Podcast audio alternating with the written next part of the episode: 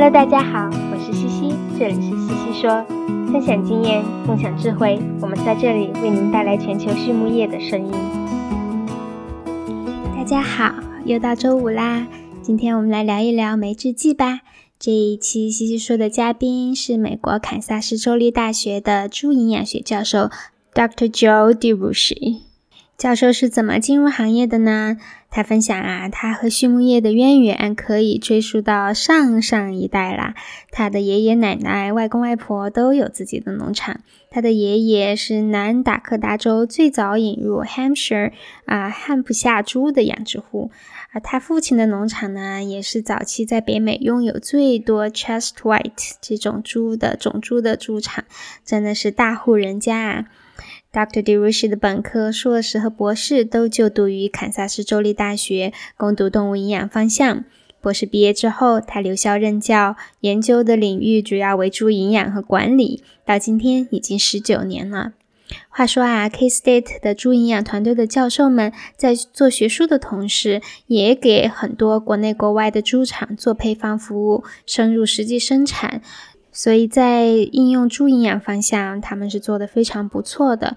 他们的网站上也有很多很实用的工具和信息，大家可以通过推送里面的链接进去看一看。好，进入正题，说到酶制剂，您首先会想到什么呢？Dr. DeRushi 说呀，说到酶制剂，可能大家首先就会想到的是植酸酶吧。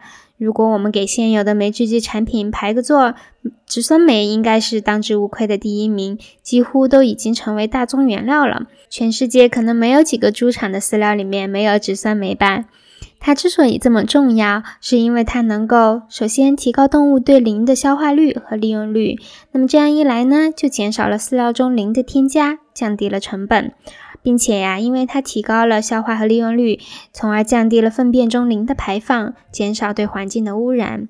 另外，除了磷之外，它还可能提高钙的利用率。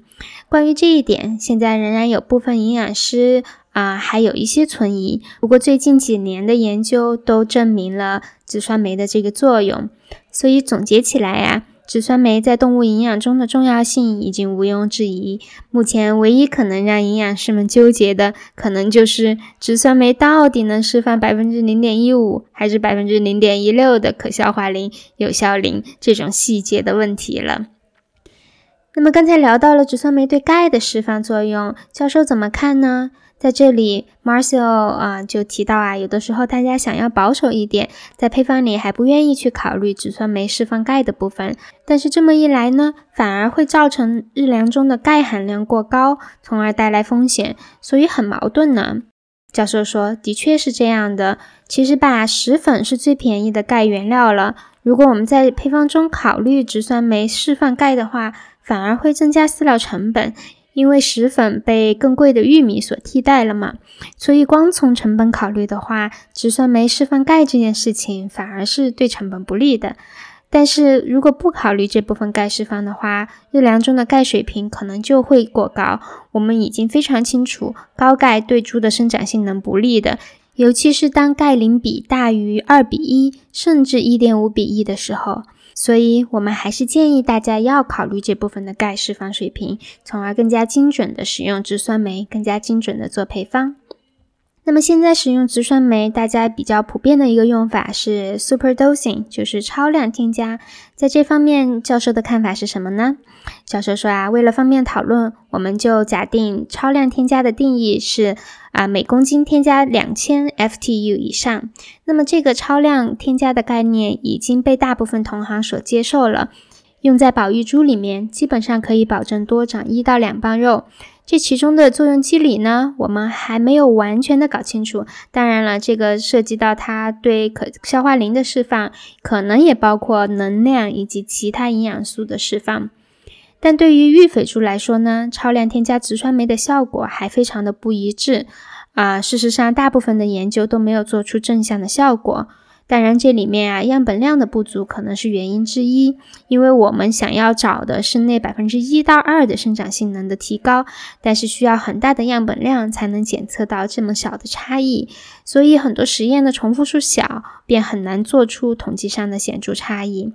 话说我们最近这一个月呀，每期推送都讲到了样本量，足以见得它的重要性。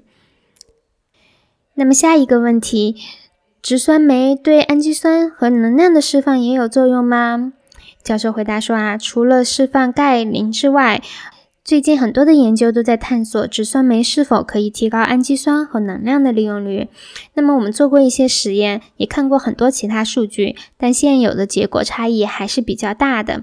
通常吧，植酸酶的供应商会给出一个建议的氨基酸和能量释放量的水平。那么这个数据呢，一般是通过在漏管株上做个体的代谢实验得到的。但是将这些数据应用到实际生产中，还存在着一定的挑战。举个例子吧，很多植酸酶的产品会说啊，超量添加可以释放百分之一脂肪的能量，但我们在试验中就很难做出这个效果。在这里面，统计是一方面原因啊，百分之一脂肪的能量大概能带来在饲料转化率和增重上的差异，就那么可能百分之二。要检测出这百分之二的差异，至少需要每个处理二十到二十五个重复，所以可能我们现有的试验重复数还太小。那从饲料成本上来说呢？如果产品真正能够做到释放百分之一脂肪的能量，也就是说我们配方里能少加百分之一的脂肪，那么成本就可以减少每吨大概四美元左右。这当然是我们想要的，但是仍然需要数据的支持。现在的试验结果还不支持这个百分之一，但是可以支持百分之零点五。也就是说，如果我们按照它能释放百分之零点五脂肪的能量来做配方，效果就还可以。但是百分之零点五在配方里面就只有每吨十磅脂肪来源的差异，所以是非常少的。同理啊，如果按照供应商推荐的氨基酸释放量，那么基本上等于每吨料可以少加五磅豆粕。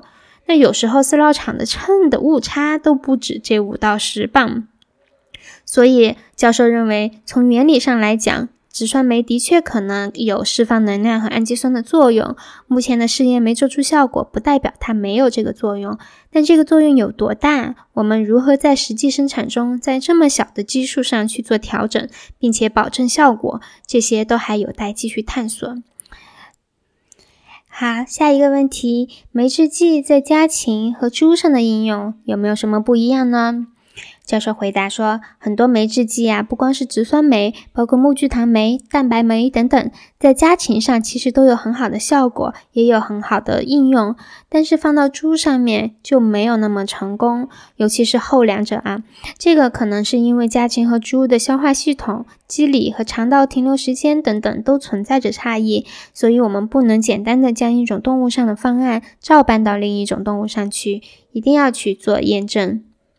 那么最后，教授对酶制剂的应用前景有什么看法呢？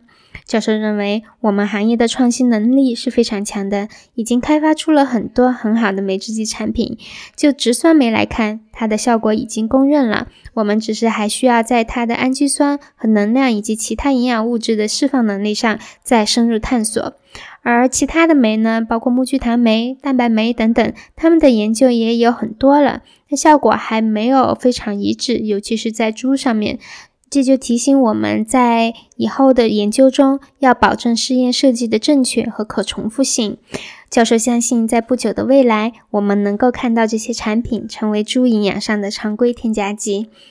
好，聊到最后，教授给大家推荐了他最喜欢的专业的信息来源。